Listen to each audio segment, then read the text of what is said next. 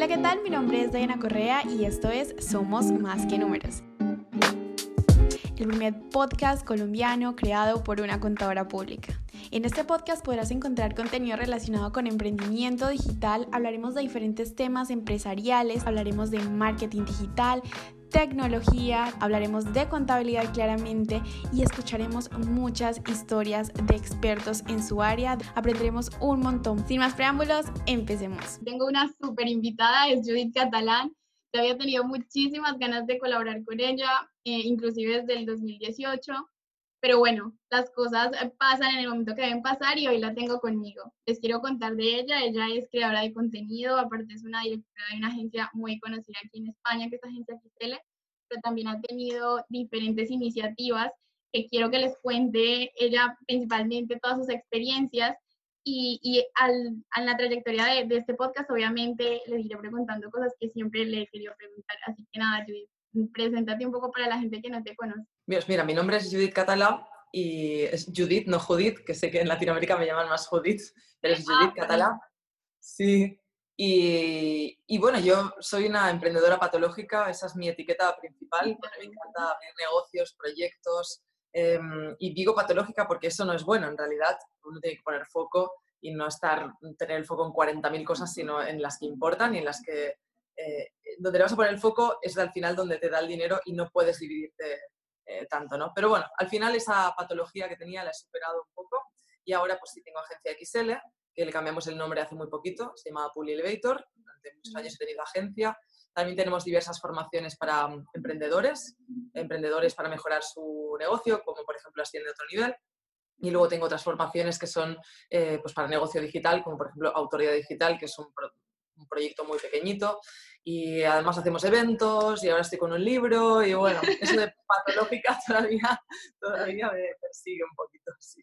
Es verdad, e-, es un poco locura porque como te digo, lo de Judith sí lo tengo súper claro, tengo claro el donde tus sueños empresariales se hacen realidad porque yo creo que todos los que vemos tus videos ya lo tenemos súper marcado. Eh, pero hay muchas preguntas, muchos cuestionamientos que, que a uno se le hacen en todo este camino entre ellos y principalmente me, me, gusta la idea de que tú hayas tenido, eh, pues en mi percepción, tú empezaste fortaleciendo tu marca personal, porque hasta entonces yo no conocía una red social de, de agencia XL, lo conocí mucho después de conocer tu marca personal y me gustaría saber el por qué, o sea, la decisión y de pronto ese consejo para personas que, que vean, pues en mi caso personal, como un limitante ya solamente tener la marca personal y ya trascender a, a esa marca empresa. Mira, al final yo creo que la marca personal es tu nombre, esto no te lo puede quitar nadie. Yo he tenido varias agencias, la primera se llamaba Pro Digital Web, donde hacíamos desarrollo web, luego tuve Publi Elevator y luego le cambiamos el nombre a Agencia XL.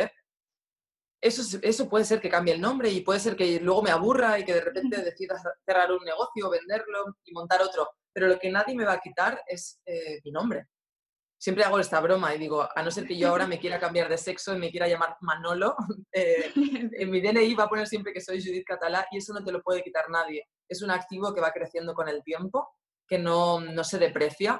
Es decir, en la crisis tú puedes tener más dinero o menos dinero, pero lo que nadie te va a quitar es esa base de personas que te siguen, que, que, admiran lo que haces, otros no tanto, pero, pero tampoco pasa nada, es parte de, de la marca personal. Y yo creo que eso pues va creciendo con el tiempo. Es un activo donde es una gran inversión, donde realmente la inversión no es tanta a nivel de horas o de dinero y que a largo plazo, medio largo plazo, digo medio largo plazo porque es donde se ven los resultados más fuertes, ¿no? Pero yo enseguida empecé a ver resultados. Pues eso, todo el mundo quería trabajar conmigo, todo el mundo quería comprar mis cursos, todo el mundo quería mmm, algo más, ¿no? De Judith. Y eso ha sido gracias a dar contenido de valor en redes sociales, a trabajar mi marca personal. Exacto, es que, es que tus videos tienen algo muy mágico y es que eso, enganchan.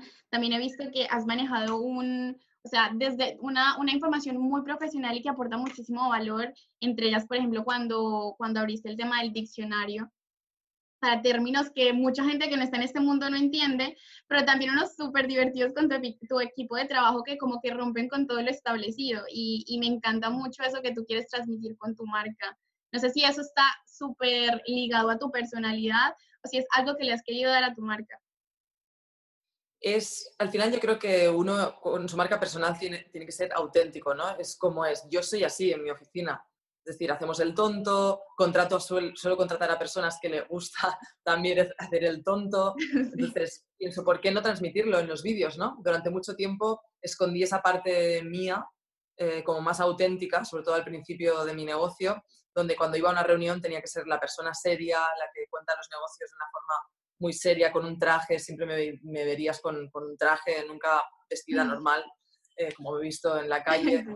Y, cuando empecé a cambiar y a ser más auténtica fue cuando empecé a traer a más gente, porque al final la gente valora no tu máscara, sino quién eres tú de verdad.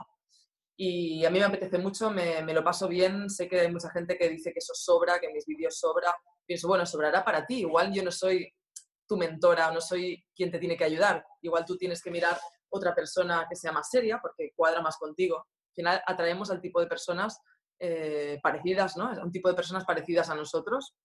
Y yo quería atraer a ese tipo de personas y decirles, oye, que los negocios son serios, pero también son divertidos y también se puede hacer el tonto y también puede ser tú mismo, ¿no?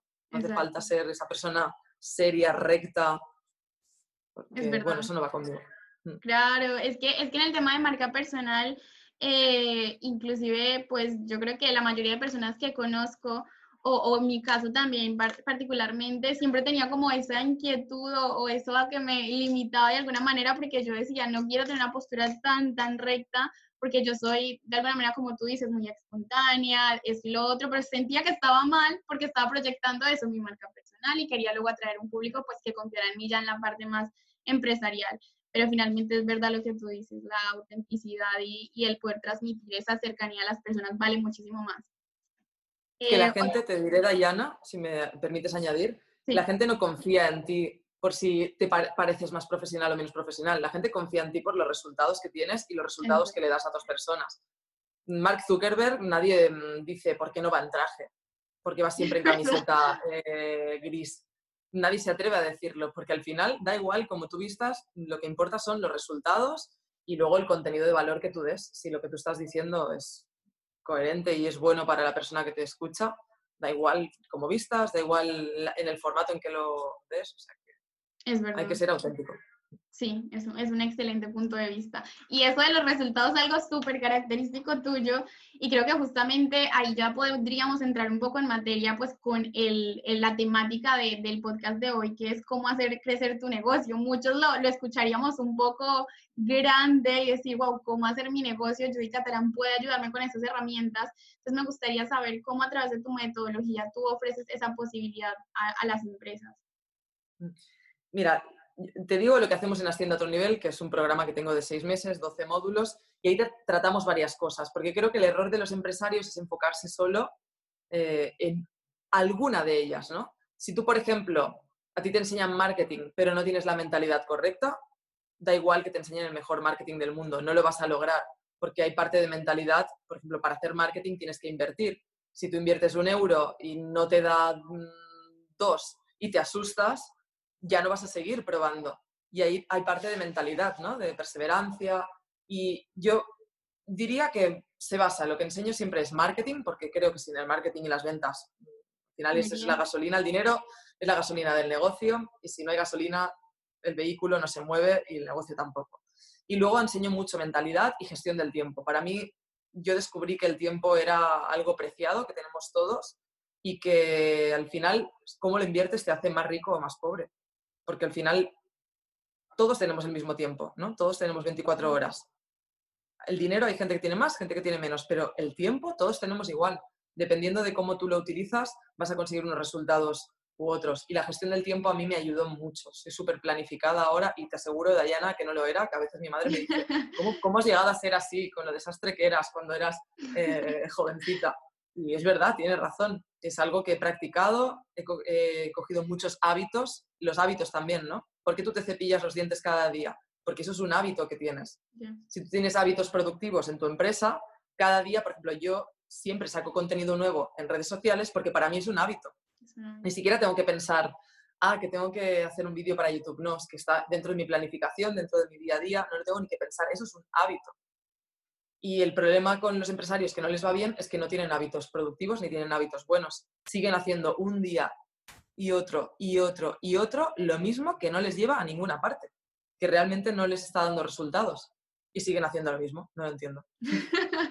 es verdad, o sea, me encanta también resaltar algo y es que tú empezaste hace, pues, empezaste desde que tenías 23 años y, y de alguna manera me, me siento identificada cuando dices el tema de la planificación, como que la mayoría de respuestas yo creería que están centradas en la planificación, porque si tú eres estructurado, si sabes lo que vas a hacer y de pronto ya cuando te involucras mucho con el mundo del marketing, eh, bueno, en mi caso, o sea, uno se da cuenta como que realmente eso también funciona por, por la planificación. Entonces, no sé, aquí en, un corto, en una corta sesión que, que, nos dijeras cómo hiciste tú para dar esa transición, que como dices, es, netamente es muy difícil. Pues primero tuve un mentor que me dio herramientas, tuve varios mentores que me dieron herramientas y simplemente aplicarlas. Al principio, cosas que hago ahora que me parecen súper fáciles, en ese momento me parecían muy complicadas. Eh, al final es una técnica que tú aplicas, ¿no? La técnica es muy fácil, si te la explico en un minuto, es muy fácil. Es, yo tengo un sueño muy grande, eh, algo que deseo. Mi empresa quiero que sea más grande, ¿no? Y, y, lo tengo muy, muy claro. Eso lo paso a una meta concreta, eh, bien formulada, porque el sueño, por ejemplo, siempre digo, ganar más dinero, al final, ¿qué es ganar más dinero? Más dinero en África puede ser 100 euros y aquí 100 euros no es nada, ¿no? En España. Entonces, qué es más dinero. Si eso lo formulas bien como una meta, eso te va a llevar el camino. Vas a poder poner submetas y cada mm, submeta tiene tareas concretas. Esas tareas tienes que ponerlas a lo largo del año. Yo divido, por ejemplo, me divido por proyectos. Más o menos hago proyectos de dos meses, tres meses, donde hago un lanzamiento o hacemos algún proyecto. Por ejemplo, es verdad que yo tengo todo muy delegado, ¿no? Pero yo las tareas recurrentes con clientes, todo esto, yo no hago nada de eso, porque si no, me, eso me impide crecer. Un empresario tiene que estar para crear cosas nuevas, ¿no? Y poner proyectos nuevos. Entonces yo me divido así, este año quiero hacer esto. Pues en los tres primeros meses del año voy a hacer esta parte. Luego, voy a, segundo trimestre, voy a hacer esta otra parte. Cada mes sé lo que tengo que hacer y eso lo meto en mi agenda. Y no hay más. O sea, el secreto para eso es bajar los sueños a la tierra poniéndolos en tu agenda, en tareas concretas. Si tú caminas y nunca dejas de caminar, es imposible que no llegues a tu destino. Y, aparte cuando hablas de la parte de delegar, aunque, aunque sí, aunque la gente lo escuche y diga, ah, no, pero Judica Catalán tiene un equipo de trabajo, ella ya delega y se centra justamente en, ese crecimiento, me, me, imagino que la busca de aliados, de, nuevas maneras de, impactar a, su comunidad y a sus clientes, ¿cierto? pero igual tú tuviste que recorrer un camino para poder llegar a delegar, o sea, un camino, me imagino que es solitario en algún momento, ¿no? No creo que es algo que, callamos los emprendedores. Todo el mundo empieza solo, no hay nadie que empiece ya con un equipo de, de 20 personas, eso no, no existe, todo el mundo empieza solo. Lo que pasa es que hay gente que no sabe invertir en su negocio. Delegar es invertir. No va a haber ningún momento en tu empresa en el que digas, ah, gano tan, estoy yo sola, gano tanto dinero que puedo contratar a seis personas de golpe. No, eso es una progresión. Es decir, tú estás sola, de repente tienes un muy buen sueldo y decides sacrificar parte de ese sueldo para poder darle unas horas más a otra persona. Esa persona te da tiempo a ti, o sea, te ayuda y te va a dar tiempo a ti para generar más negocio en esas horas que ya no tienes ocupadas. Por eso digo que es tan importante la gestión del tiempo porque necesitamos tiempo siempre para crear cosas nuevas, para organizar también nuestra empresa, para, para planificar. Esto es nuestra función y siempre hay que sacrificar. Siempre hay un antes de cada salto en tu empresa hacia mejor, siempre, siempre hay un sacrificio que tienes que hacer. O sea, yo podría no crecer y ganaría, te aseguro, infinitamente más de dinero del que gano, pero yo sé dónde quiero llegar y tengo que hacer sacrificios por el camino. Exacto. Y, la diferencia, y como tú dices, radica en que muchas personas no están dispuestas a, hacer ese gran sacrificio. Claro, muchas personas piensan, no, yo no quiero dar parte de mi sueldo para pagarle a otra persona, eh, pero no entienden que es la única manera de crecer.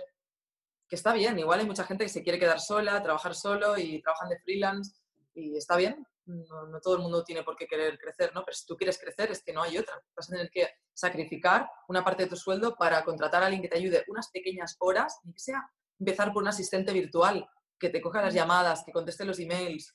Eso es algo fácil de delegar eh, y que eso te da más tiempo a ti para poder, em, para poder dedicarte a otras cosas, a buscar nuevos clientes, a crecer. Claro, ahora que, ahora que volvemos a hablar es de crecer justamente y me gusta cómo lo divides, la parte de crecimiento, mentalidad y, la organización, pero ahora sí los, los amantes y, lo que, y los que amamos lo que tú haces, que finalmente tu fuerte para mí también es, es la parte de marketing sin duda y es esa, esa parte del crecimiento a través de, del marketing. Eh, cuando tú hablas de expansión, también me gustaría conocer, porque como te digo, yo sé que tú ahora eh, ya eres una marca más internacional, es decir, ya no solamente estás en España o en Europa, sino que tú ya, ya tienes conocimiento en, en otros países.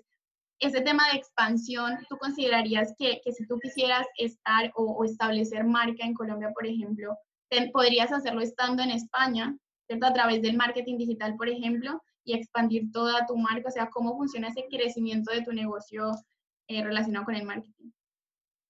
Al final, con el marketing tú haces campañas y tú las puedes ubicar donde tú quieras. Las puedes poner a España, las puedes poner a Colombia o a cualquier país de Latinoamérica. Y eso es justo lo que hemos hecho nosotros, separar cada campaña por diferentes países, ver qué países nos funcionan mejor y qué países nos funcionan peor. Y te puedo decir que, por ejemplo, en Ascienda a otro nivel, que es un training que vendemos, el 40% de los alumnos son de Latinoamérica y sigue creciendo. Llegará un día en el que será más de Latinoamérica que de España.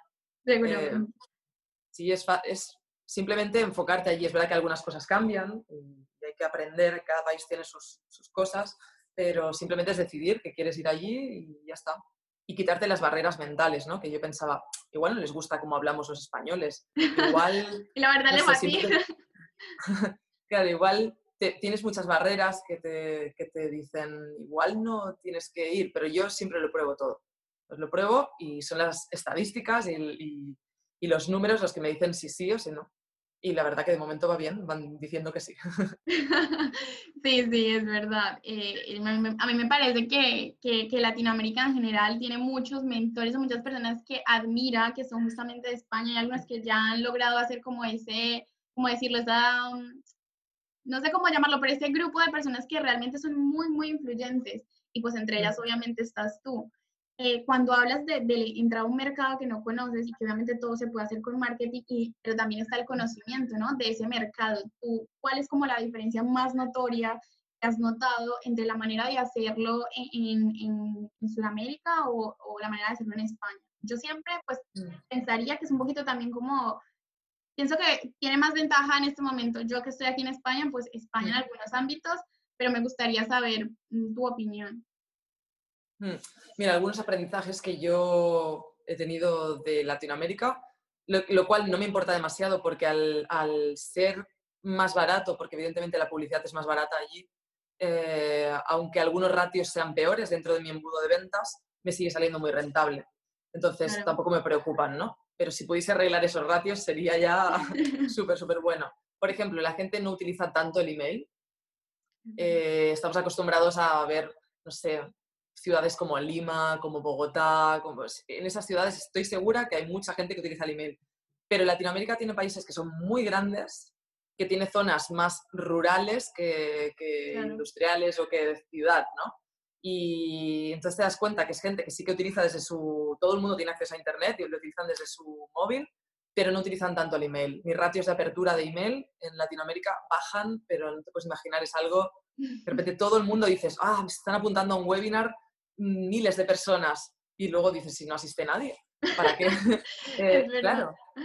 es como que WhatsApp, ¿no? Sí, WhatsApp lo utiliza mucho. Es verdad, sí. Es como una gran diferencia, porque claro, yo al estar, dime. Sí, sí, no, no digo que tienes razón, el WhatsApp es mucho más... Sí, porque yo, al estar, aquí, yo al estar aquí, involucrarme tanto con eso, como te digo, con mentores o con creadores de contenido como lo eres tú, eh, obviamente estamos hablando de eso, del ratio, de cuánta gente abre tu, tu email, ¿cierto? Y de mirarnos en esta, de fijarnos en esas estadísticas. Pero luego trato de aplicar lo mismo tal vez en Colombia y esas personas no, quieren convertir en WhatsApp, quieren hablar contigo en WhatsApp y quieren la llamada en WhatsApp. Entonces, creo que sí, sí es importante definitivamente conocer también el mercado, ¿cierto? Y toman decisiones más tarde, creo. Es verdad. Es decir, por ejemplo, para los eventos, los eventos se vende todo los últimos dos días. Y a mí eso me pone nerviosa, porque yo que soy de tenerlo todo controlado y, y saber exactamente de cuánta gente va a ser la sala, y todo se vende al último minuto. O sea, la gente te dice que sí, que sí, no compran, pero te están diciendo que sí, que te van a ir a ver. Y, y es porque es real, lo van a comprar, pero el último día.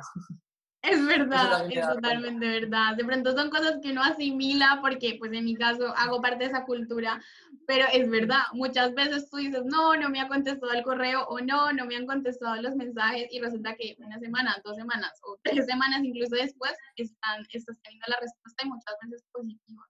Mm. hay cosas que cambian. Eh, a mí me gustaría también, desde tu parte empresarial, preguntarte como que cuáles son eso, o sea, yo creo que todo lo que nos enriquece a nosotros conocer de otras personas finalmente son sus experiencias.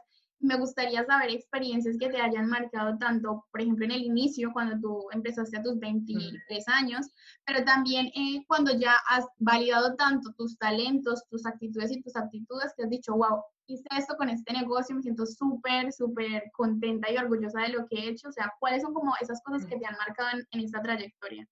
Mm.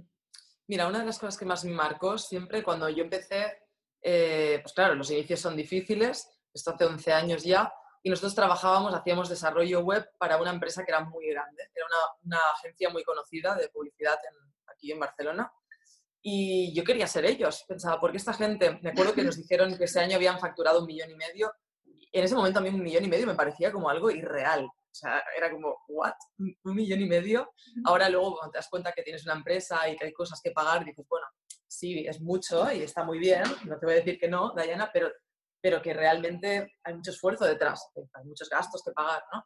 Y, pero en ese momento yo veía un millón y medio y decía, madre mía, ¿cómo puedo conseguir esto, no? Y a mí me marcó mucho hablar con estas personas, ver cómo lo hacían, eh, aprender, ¿no? Aprender de ellos. Hay gente pues que eso, que envidia y yo sentí como envidia al principio, pero luego aprendía que cada vez que veía a una persona a la cual mm, pues, admiraba sus resultados, pues dejé de envidiar y, más que envidiar empecé a preguntar. De hecho, yo tengo una libreta con muchos apuntes de cosas que aprendía eh, preguntando cuáles eran sus hábitos, cómo hacían, qué hacían cuando se levantaban. Empecé a preguntar, a preguntar, a. De hecho, salió un curso que tengo, no sé ni cómo se puede comprar porque lo tengo por ahí perdido, eh, que es un curso de, de hábitos y habilidades eh, que lo ah, aprendes cada día, aprendes uno. Son ah, muy cortitos, vídeos de cinco minutos, y eso salió de ese estudio que hice durante muchos años. Fui apuntando, apuntando, apuntando. Siempre que encuentro una persona que gana mucho dinero, yo le pregunto. Le pregunto qué hace en su día a día, cómo lo ha conseguido, siempre pregunto. Y eso a mí me marcó, ver a estas personas de esta agencia y hablar con ellas. Me marcó porque yo me veía como todavía muy lejos pero creí que se podía y el creer que se puede lo es todo, porque vas a luchar por ello. Es cuestión de tiempo, tiempo, esfuerzo. Mm. Y luego marcarme, también me marcó mucho cuando tuve que dejar la, mi anterior empresa y empezar desde cero, que ahí fue el esfuerzo más grande de toda mi vida. Y creo que mm, en cada bajada ¿no? que tenemos, en cada caída que tenemos, siempre logramos, bueno, yo funciono así, ¿eh? A mí las caídas me van muy bien, por eso la gente ahora se queja del, coronavirus, todo esto. A mí cada caída me hace más fuerte. Nosotros estuvimos con el coronavirus dos semanas prácticamente sin vender nada. Muchos clientes se cayeron, fue muy duro. Y no te digo que no tuve miedo ¿eh? los dos primeros días, pero luego a mí eso me hace más fuerte. Y ahora estamos facturando más que nunca. Claro, es que mucha gente, ahora que lo mencionas con el tema del COVID, dicen, no, pero si los que están relacionados con este mundo digital eh, no se han visto tan afectados, esas, esa es la profesión que, que, más ha sobrevivido pues a este golpe tan grande pues a nivel mundial, pero la realidad es que no, tal vez esos pequeños negocios o esos negocios grandes también se han visto afectados, como tú dices, de pronto en sus prioridades ellos, ellos eh, dicen, no, no voy a continuar más con este proceso de marketing, lo freno y realmente también se vería afectada la parte de, de las agencias, por ejemplo. Eh, en eso que tú dijiste de tomar, de tomar apuntes de, de, esas personas que eran exitosas y que lo que tú siempre dices como multiplicar eh, o triplicar tu, tus ventas y demás, eh, este ejercicio me encantaría hacerlo con Judy Catalán. Yo sé que ya me ha dicho ella sus hábitos, sobre todo pues la organización, pero de pronto algo así que tú hayas dicho, aparte de la organización, esas preguntas que, que, que hayas ayudado indudablemente, porque tú dices, a veces uno tiende a, a compararse y ahí es donde uno se hace daño porque es injusto con el proceso que uno tiene y de pronto empieza, o sea, para, pues empieza a, a, enfocarse en esa otra persona o en esas otras personas y no justamente en hacer crecer su, su propia idea de negocio.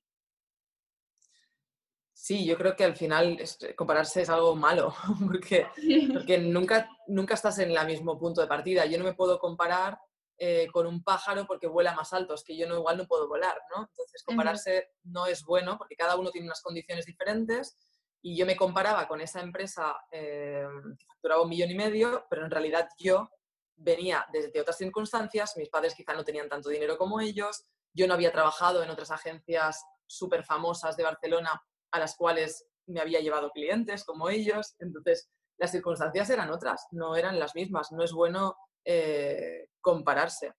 Y no sé cuál, cuál era la pregunta exacta sobre, sobre eso. Sobre tus hábitos, o sea, como tú dices que tú tomaste una, una libretica y, empezaste a anotar como todos esos hábitos, yo dije, bueno, Judith le, le preguntó a, sus, a sus personas que admiraba, yo le pregunto a Judith.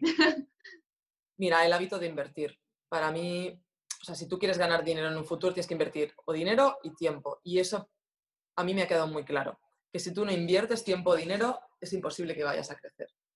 Mm, las personas que nos va bien normalmente es porque somos bastante kamikazes, porque al final nadie te dice que si tú pones un euro vas a ganar 10 euros en el futuro. Nadie te lo dice, tienes que tener mucha fe. Y yo creo que tener fe en uno mismo y en las capacidades de uno mismo, eh, trabajar esa parte de la mentalidad es fundamental para crecer, ¿no? Hay gente que pone un euro y realmente tiene miedo de perderlo. Yo pongo un euro y ni lo, ni lo miro. Dayana, yo tengo inversiones en banca privada que ahora han caído un montón con, con el COVID. Y cuando la gente retiraba el dinero, yo estaba metiendo más dinero para invertir, porque es un buen momento para invertir. Pero no lo miro, no lo miro.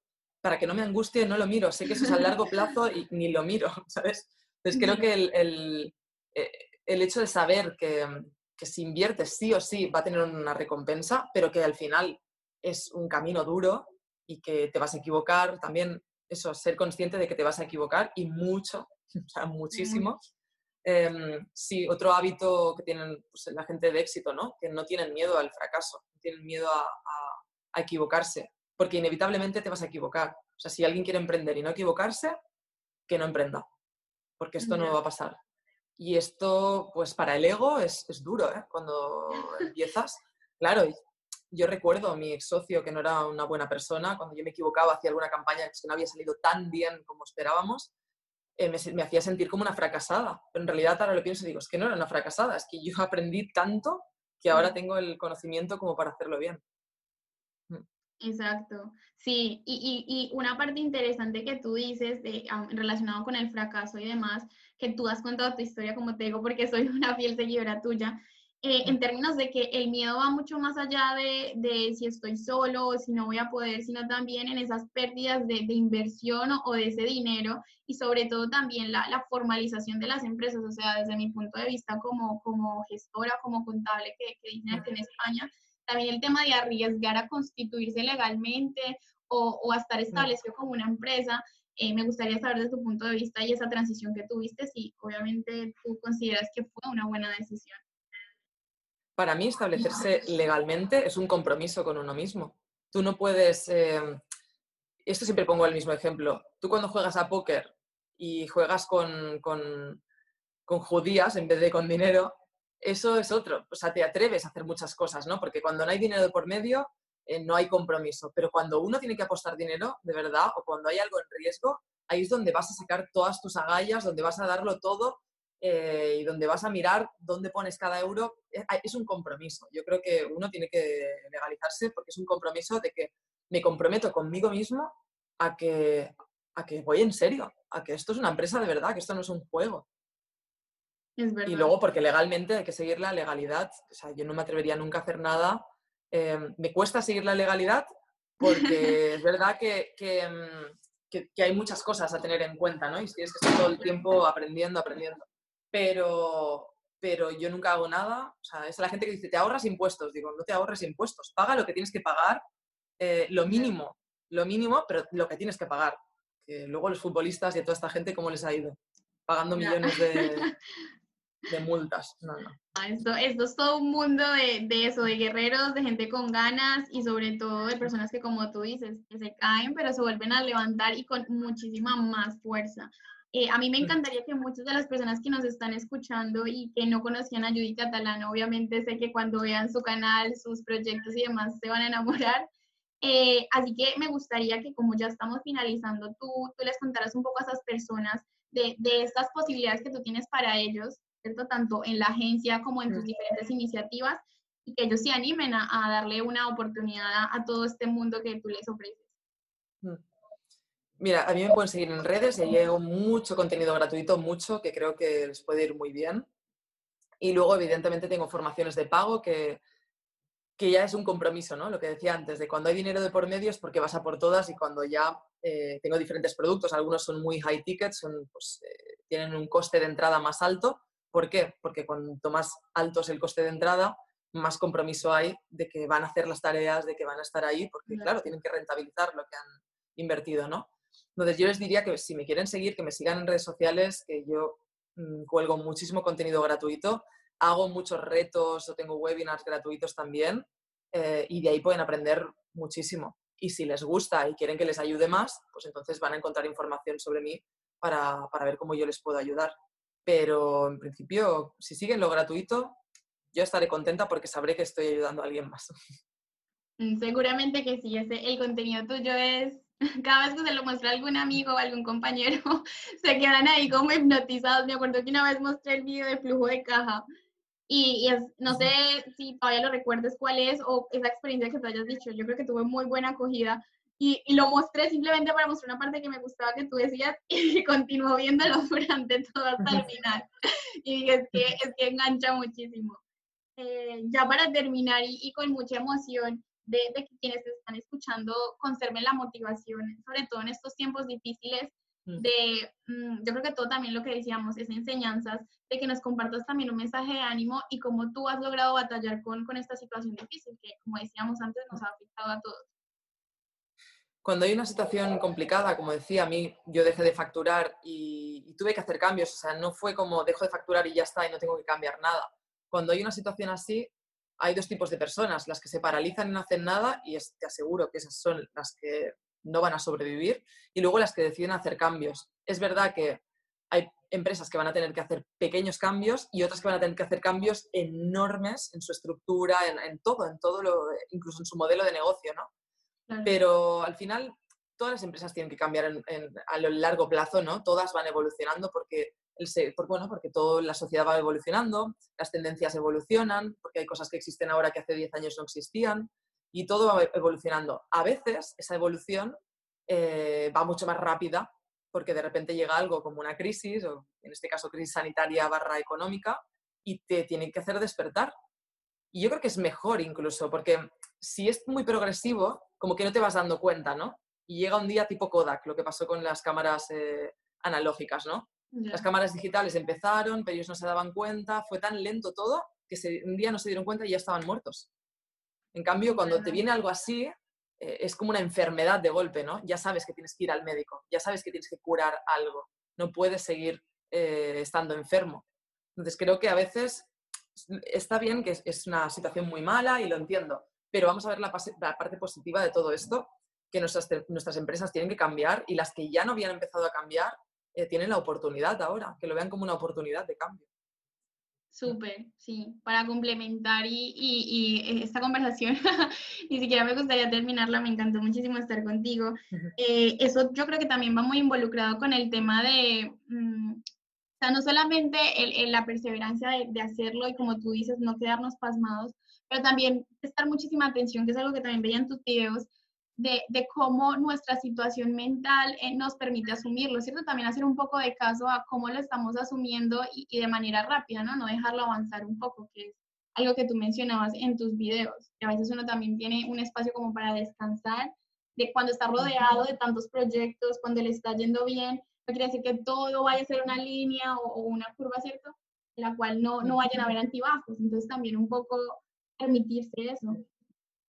Sí, creo que la gente ve a las empresas exitosas como eso, como algo que va como una línea ascendente, ¿no? que, que, que asciende siempre hacia arriba. Y esa línea ascendente tiene muchas curvas. A cada ratito que tú estás subiendo es porque antes has bajado.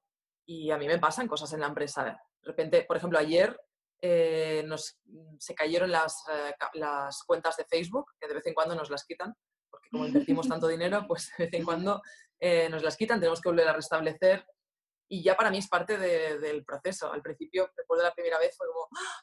¿qué pasa aquí? Pero ahora ya es parte del proceso. Entonces, los emprendedores somos solucionadores de problemas.